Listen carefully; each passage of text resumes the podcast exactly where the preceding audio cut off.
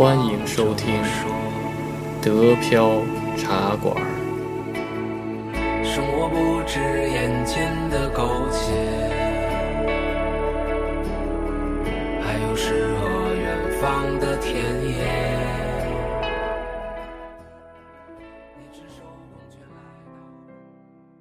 欢迎大家收听新的一期德飘云茶馆，我是黄老板。我是安逸，大家好。我是加菲猫，大家好。你们喜不喜欢玩那个玩 SketchUp 呀？那是 SketchUp SketchUp，我是因为因为它毕竟还是做建筑类的，所以那个我用的比较少。但是我看那些那个呃朋友们用的话，感觉还挺厉害的，就是瞬间能拼出一个那个建筑来，对吧？有好多的模型库是吧？你们的嗯行业用不用 MATLAB 呀？我们不用，我也不用，嗯嗯，我我我我们用的我们用的就是那个比较常见的，嗯，什么那个 3D Max 啊，然后还有那还有 UG 啊，然后犀牛 Rhino 啊，犀牛这对些东西，对 Rhino Rhino Rhino 还是比较厉害的啊。嗯。但是说，你说找一个啊，比如说我们现在说的嘛，都是这些行业里比较专业的这些软件。但你它作为其实本身三维空间能力是吧，或者方向性这块东西，它其实是人人的这个智能里面很重要的一块嘛。就是嗯你如果说你作为不分年龄是吧，不分大小，不分专业，它一个常用的是吧？你切入到这个三维空间这块东西的，就我个人觉得，其实 SketchUp 软件它其实是一个很好的切入点了。其实嗯它，你说你现在看到它好像说建筑专业是吧？经常用的东西有，确实这个东西它有好多国内做设计的特别喜欢用这个玩意儿。但它最开始的时候，其实最有趣的地方不是说因为它用于建筑设计，而是因为它和 Google Map 结合起来了。是因为这个这个东西，我觉得最开始去去搞它就觉得好玩了嘛。因为当当时那个 Google Map 一出来以后，然后把那个 SketchUp 买了以后，你不是建了一个模型以后，你就可以把它放到放到那个地图上嘛。然后其他所有人就可以在 Google Map 上面看见你建的东西。然后那段时间我就有好多身边的朋友是吧，就把自己就全德就在德国各个各个高校的，把自己的学校啊，然后周围那个城市的那个大高楼是吧，乱七八糟的，反正就就拉出个体量，然后贴贴图是吧，就放到上面去，然后可以给其他人看。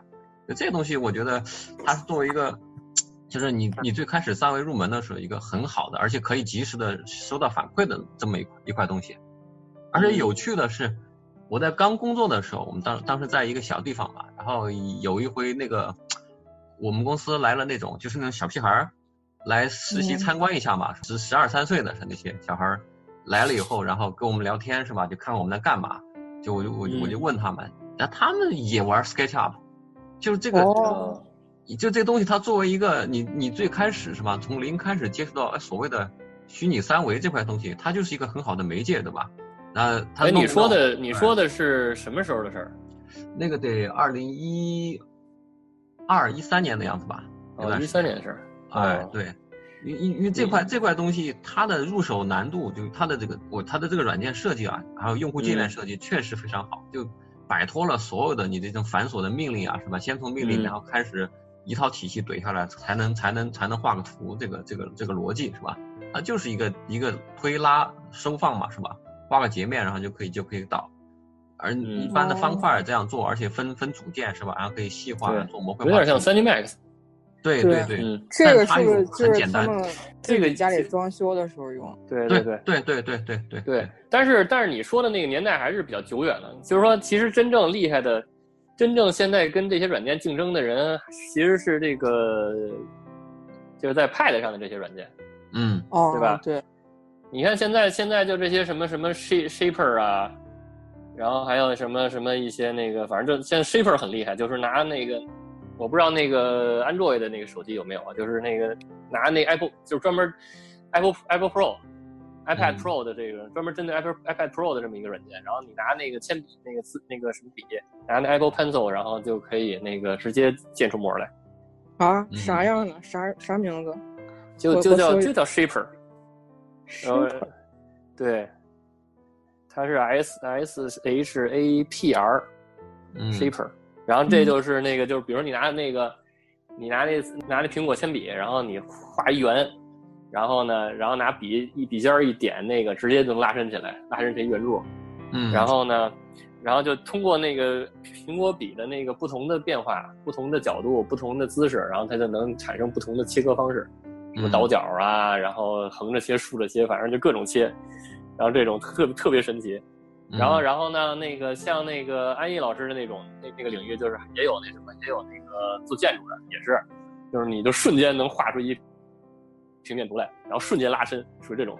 其实这种我觉得是那个真正将来会跟那个这些在电脑上操作的这些软件一个强大的竞争对手。当然，当然，苹果这个确实厉害啊，因为它还有个功能，就是说它开用用苹果的 APP，它可以做那个实体测绘嘛，实体测绘是吧？嗯就我通过多多个角度的照片，就能把那个尺寸给测出来，而且还给你生成个平面图，这个确实那是那是准不那准不准呀？那个，挺准的。我我我我有个朋友，就是就小英的老公嘛所以是，那个全站全站仪的那种模式，对吧？就是那哎激光激光，因为我跟他比较过我我跟他比嗯较过，他是有用了好多个不同角度的那个就照片嘛，这样就是说然后计算出来的。嗯嗯然后我嗯用的是是 Bosch 的那个博士的那个测绘仪是吧？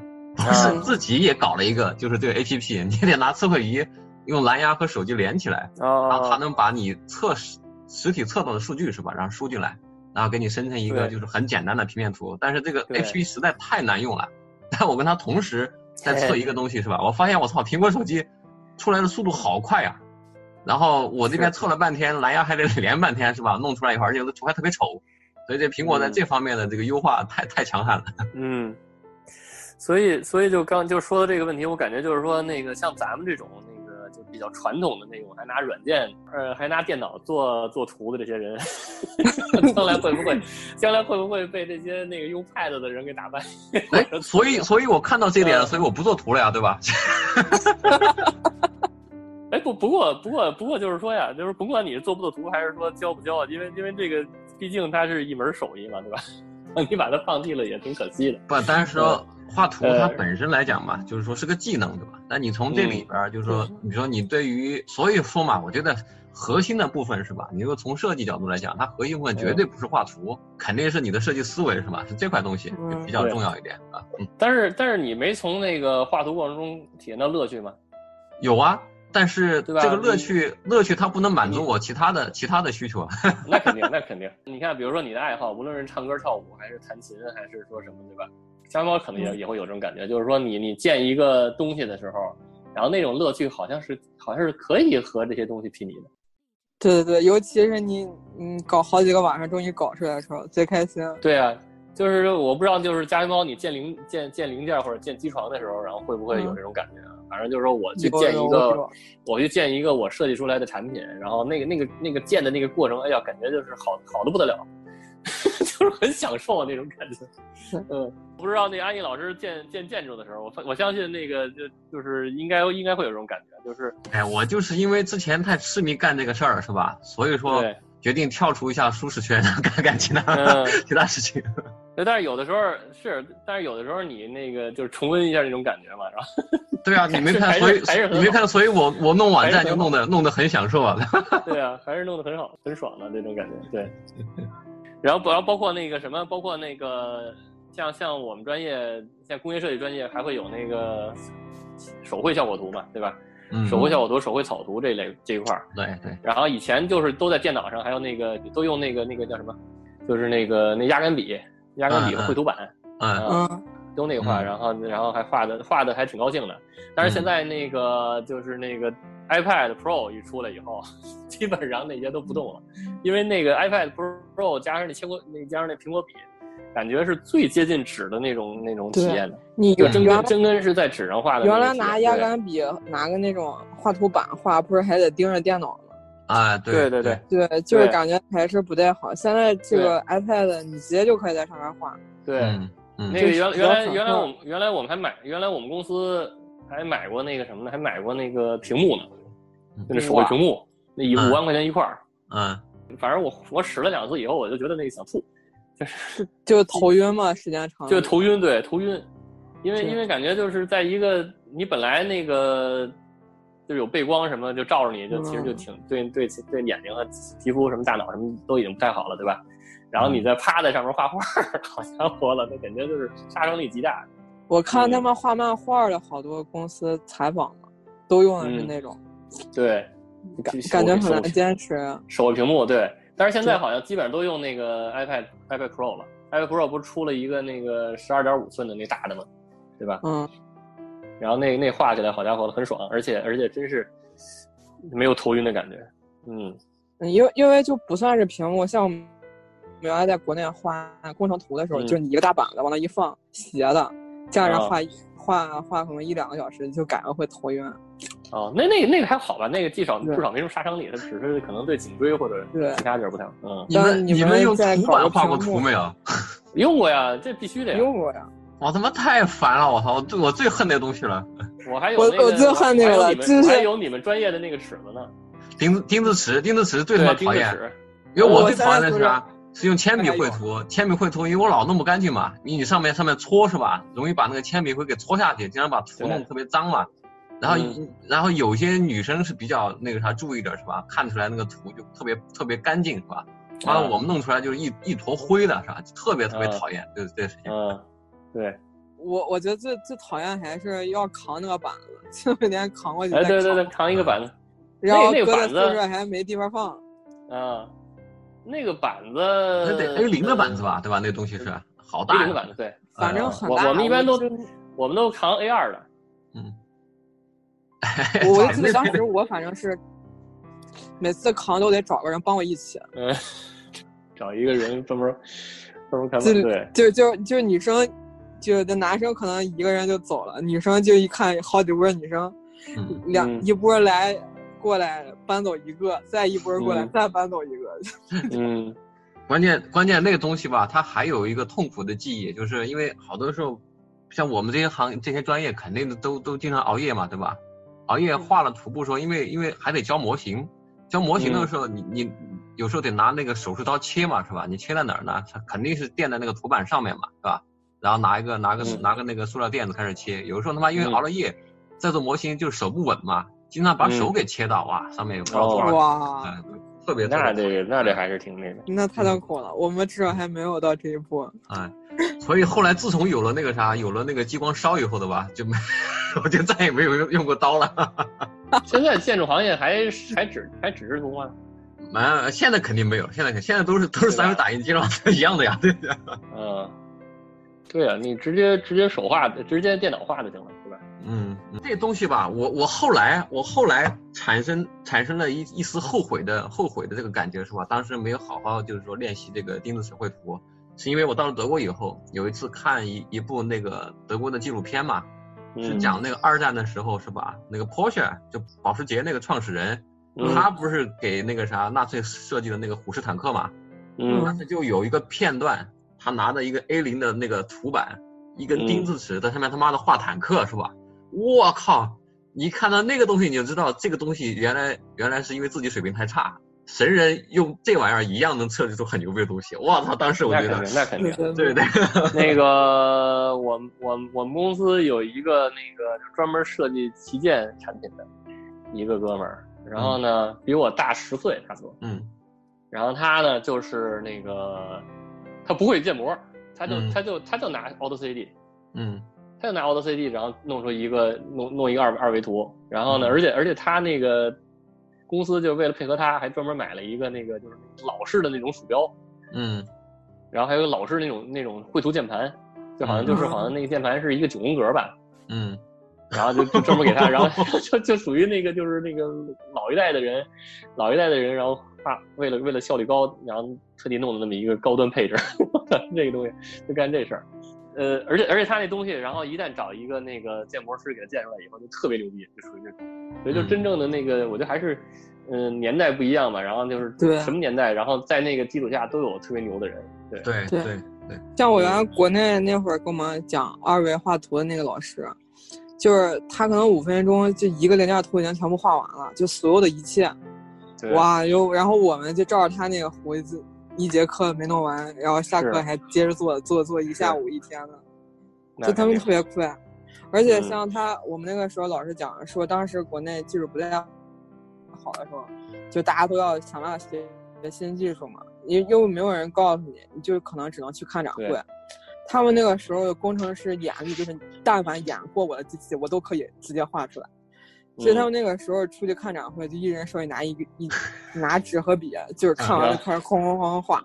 嗯关键是他们说，就我我就那个时候他们训练我们嘛，就是你看到这么长，你就大概知道它图上距离，嗯，就实际距离到底是多长。嗯，真的就是靠眼。跟跟原始人一样。对，而且他也有倒过来的嘛，就是说，确实像像我们三个的这种行业里面，肯定都有这种人嘛，就是拿那他妈白纸草图纸是吧，噼里啪啦一顿画，说这一比一百的或一比五十的是吧？你把这东西，可能可能你的设计能有问题是吧？经常给你检查出来。我以前最开始的老板就是这样的嘛，经常画草图，画特别简略是吧？但他告诉我这是一比多少的，我他妈就不信是吧？后来就拿尺子，他每次画我都拿尺子量，他量他妈真的就是就是他说的那个对对对那个比例对，我们那个啊老师也是，嗯就他好像已经就是一下手就已经记住这个是多长。你别啊看它就是随意的那一道儿，但是你拿尺子一量，就是标标准准的，嗯嗯。对，特别厉害。嗯我一开始我其实对这个没有特别深的理解，就是去年的时候我去看展会，有一个日本，有两个日本人，他们就站在一个，嗯，我忘了哪个公司，反正就是他们那个公司出了一个新的抓取的那个机床，嗯嗯，你光看它那个零件就很复杂嘛，那个结构，然后那两个日本人就站在他们那个展台那儿，一直拿一一直拿着纸画，我我感觉他们就是在那边学。嗯就是你只要一过去，他就会把那个本合上，但是你一离开，他就开始在那儿狂画。那个人就是我们，我逛了两天吧，我两天都碰到他。第二天下午他好像画完了才走，就是就感觉他们这些人还是挺厉害的。嗯，就是这种对尺度那个精准的特别敏感是吧？然后这种对不是长期练习肯定是做不到的。嗯，而且现在有很多机器，确实就是你可能想不到，你见到的你仿一个还比较容易，然后再革新。嗯，嗯，所以人人人眼是吧？他他看到以后能记录下来什么东西，这个你就不好说了。而而而且我觉得像就比如说你录像，嗯，就是你再回来看视频，可能也不是很能直观的感觉出来它到底有多长。嗯，对，但但是这个东西我后来发现，其实它是可以练习的，只是说可能你在上学期间是吧，然后没有侧重去做这个事情。你说，你像我经常观察，比如像德国学生啊、中小学生是吧，嗯他们喜欢用的笔笔记本其实是那种方格方格的本子嘛，是吧？有横竖杠的。其实这个东西我我后来在上学就是工作那段时间是吧，我有意的有意识的用了这个玩意儿，我就发现其实它就是一个比例参考参考的这么一个东西嘛。你看它一一个格儿之间是呃那个差差不多是五毫米宽五毫米高嘛，啊这里面的话你就可以通过在一个本儿上不同的交换比例这么去练习是吧？然后手绘，我后来是确实是有意识的练习了一段时间，我发现基本上可以可以操控这个事情了，基本上你能画出对一比二十、一比一比一百是吧？一比五百的这样交换的去用嘛，因为你你你其实是可以换算的，因为那两个格儿它其实是一厘米长嘛，对吧？你用不同的比例，它就是不代表不同大小而已，这个就比较比较好办了。嗯，哎，那我嗯，就是说他们这边那种格子本儿，其实见每一个不同的本子，但它们的格儿实际上是差不多的嘛。对，基本的距离是一样的，基本距离是一样，有些是是四毫米，有些是五毫米，就你大致的那个比例吧，就是你画出来不会不会差很多。它其实作为你你自己用这个图解来思考一下呀，是吧？或者做一些记录的话，还是很有帮助的。哦，嗯，我还没有往这方面想过。因为这个东西，我我因为我是琢磨了很长时间，是吧？就是因为我们有一个问题，很多就像我们这些行业在上学的时候，因为大部分的时候就是倾向于用用电脑绘图嘛，有电脑绘图的，但是有一个巨大的问题，你用电脑你是没有办法有比例感的，对吧？因为你经常在缩放缩放屏幕或者怎么样，然后你你画的那根线，你只是输了一个，比如说是一米一米长，你就输了个一点零进去，对吧？但是呢，你可能还要缩放，因为你要考虑到下一个点，然后你不断的在变换的过程中，你是没有那个比例感的练习的。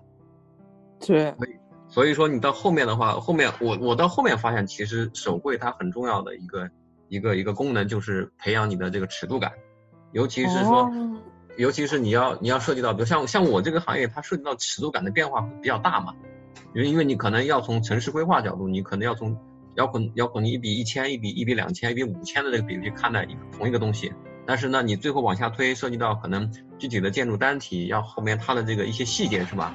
又要涉及到毫米这个这个这个这个这个尺度的东西，所以它需要用不同很多不同比例的比例的这种这种图纸，然后去表达同一同一个东西的这个深度。如果说不去练习这种比例感变化的话，就是根本草图就没有意义嘛，是吧？比如说我画了一个东西，它都比例都不对的话，那那那我没办法用它来做设计。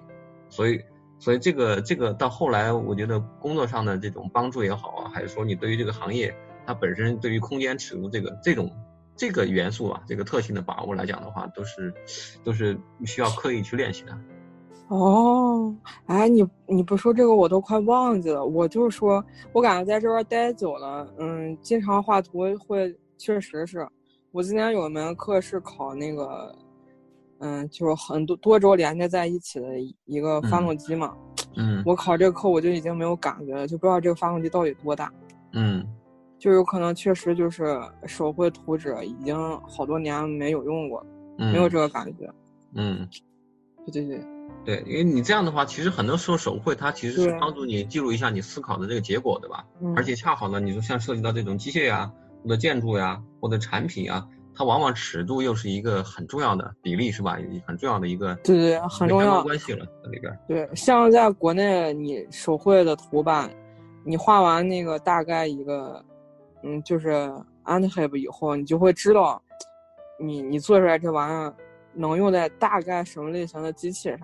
嗯，因为你知道它那个尺寸大小，嗯，你就能想到它功率也不可能超过多高，嗯，那你对应的就是往机器上装，你就是这么大的机器，再大了就得画别的了，嗯，现在我就没有这个感觉，嗯，哦，对，因为老用，而且你是是后来，因为现在 AI 越来越发达了嘛，很多时候它的这个计算是自动计算，对吧？你基本上就是实际上是套一个公式进去，对吧？我输根据公式，然后输入一些参数以后，它就这个东西就已经完成了嘛。完成了以后，它自己内部的，比如说不同功能是吧，不同层面的这个这个计算，它就自动去做了。那其实跟人也就没啥关系了。哎，而且而且这个东西啊，尺度感，所以我你说开始讲到这个游戏这个事情，呢，我我就觉得啊，你说真是要一个好的游戏，你说像像像这个王者荣耀是吧？它的前身其实就是这些这些呃即时战略游戏嘛。呃，你看那个时候就说打这些游戏的顶级高手是吧？他们那个空间尺度感都是非常非常好的，因为有些人移动，比如说移动屏幕，它不是用的那个用的鼠标去去拖是吧？它用的方向键，方向键它因为它基本上可以可以计算出来是吧？我从屏幕左边到右边我要按几下方向键，然后可以到达什么位置？这样的话，也就是它整个一个大的地图对它来讲其实都是都是有有有有数据在里边的，对吧？对，这个这个哇，那这样岂不是他们放大招就很精准？那当然了，你看有一个参数嘛，就是所谓的这个这个 APM 是吧？就是它每每每每一分钟有效的操作或者点击鼠标或者是或者是点击键盘的这个次数嘛。你看那些顶顶级高手什么？每一每一分钟都是五四百五百六百下，你像这样的这样的操作频率，你怎么可能在在这个王者荣耀这个游戏里面体现出来呢？所以哦，我怪不得就是有很多喜欢打游戏的不喜欢王者荣耀，对，觉得他 low 呀，他就是 low 嘛。说说到底，他就是一个在游戏鄙视链里面，他是说最鄙最最被鄙视的一个游戏，肯定是这样的。对，像像我放大招就强看运气啊。啊，对呀对呀，你看大概往那方向摁一下是吧？时间上摁一下差不多了对对对对，对吧？感觉对面来了个人，我就摁一下。嗯，他要是躲掉了，那我就再等一会儿。对，因为他这个游戏鄙视链它是有这个关系嘛，就是说最高级的是吧？最高级的游戏，它绝对不是不是说十 v 十五 v 五是吧？一定是一 v 一嘛，对不对？就跟下围棋一样，对不对？反正就是两个人两个人就是就靠就靠技巧，靠靠靠靠策略是吧？靠操作，然后来 PK。后来发现这个发现这他妈这东西太难了是吧？能够玩到顶尖的高手他就这么些。那大家呢？剩下的人都都只能看着，对吧？因为他们玩太好了，我玩没啥意义了嘛。然后后来 在游，那最后结果就是说，这个游戏虽然做的很好，但是买的人少了呀，对吧？因为我不玩，我只是看别人玩嘛，对吧？我就我就不用买了，我就我就去平台上看就好了。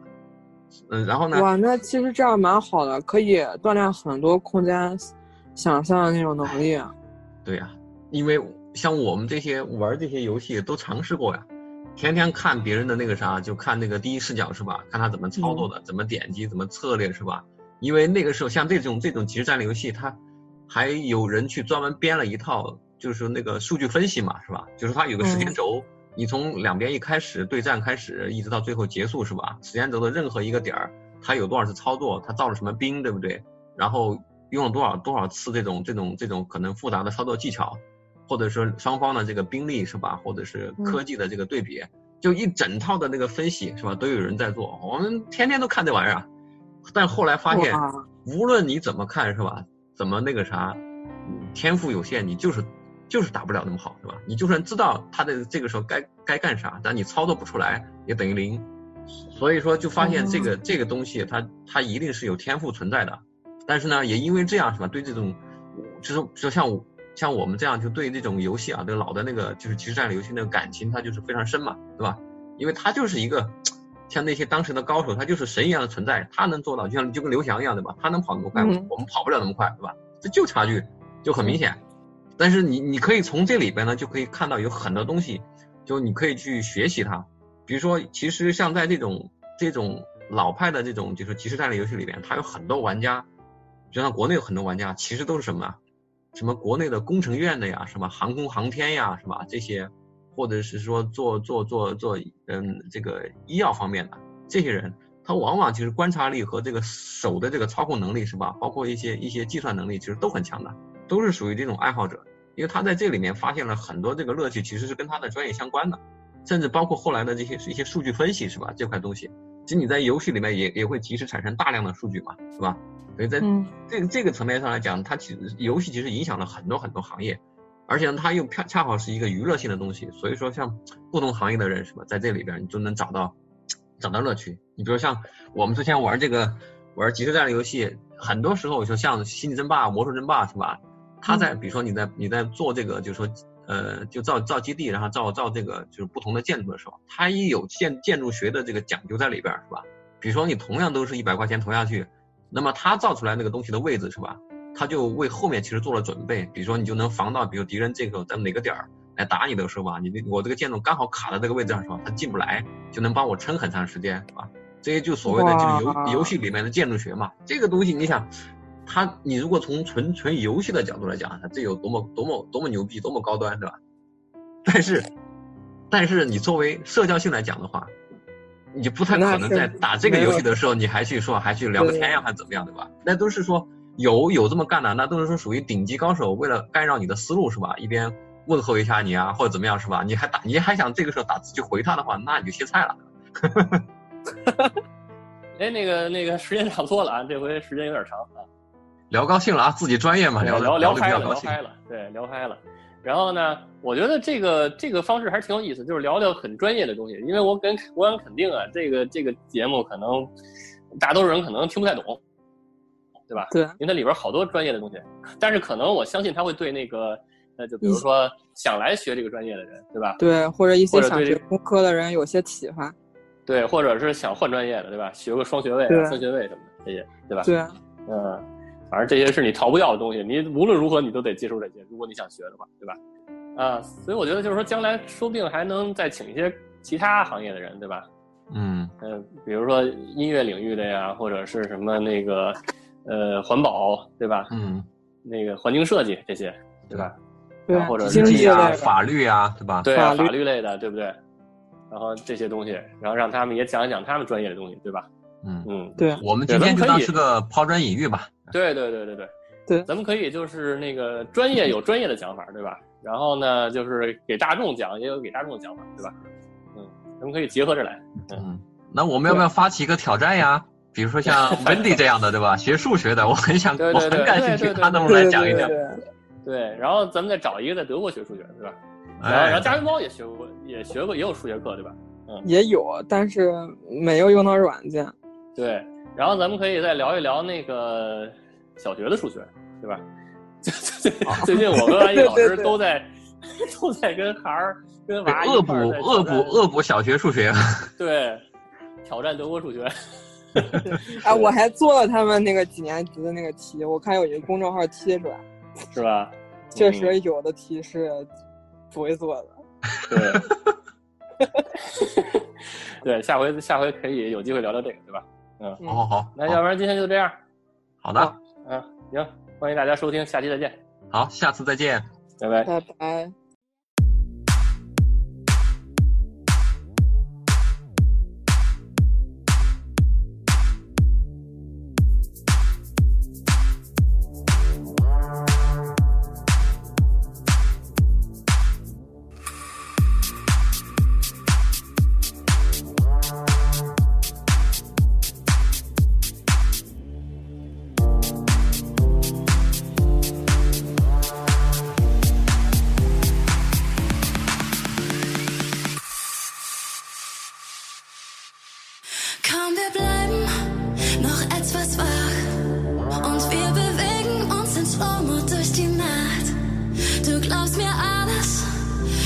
Ich sag. Die Stimmung steigt, ich schenk dir noch ein bisschen nach. Und es fällt mir leicht mit dir, du verbindest dich mit mir. Mein Herz